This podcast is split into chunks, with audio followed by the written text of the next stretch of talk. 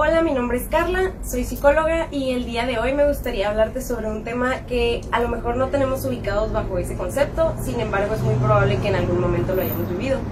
Eh, el sabotaje como tal es un entorpecimiento intencional y de cierta manera malicioso hacia algún objetivo, alguna meta, alguna situación.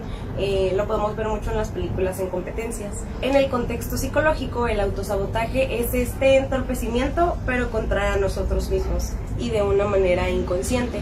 Podemos decir que somos víctimas de autosabotaje cuando de manera disimulada tomamos decisiones que afectan o que obstruyen nuestras metas nuestros objetivos.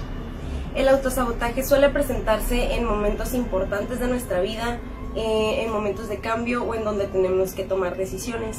Se presenta en forma de dudas, pensamientos o falsos argumentos que nos hacen creer que somos incapaces de generar ese cambio o de lograr ese meta o ese objetivo. El objetivo del autosabotaje es mantenernos dentro de nuestra zona de confort y evitarnos los sentimientos negativos que nos genera eh, el cambio o el tomar una decisión nueva o lo desconocido como es el miedo. El día de hoy me gustaría ofrecerte tres herramientas que te pueden ser útil al momento de detectar que estás autosaboteándote. La primera es conocer tu mente, hacer un autoanálisis de las cosas que estás pensando, el por qué las estás pensando y sobre todo el para qué puede ser muy funcional para detectar esos pensamientos autodestructivos.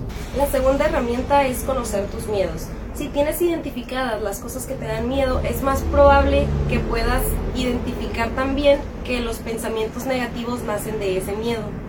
Y la tercera es trabajar con tu motivación retomar tus objetivos y hacer una reorganización de las metas que te habías planteado te puede ser funcional para no desenfocarte. Muchas gracias, nos vemos en el siguiente video aquí en tu página Despertar.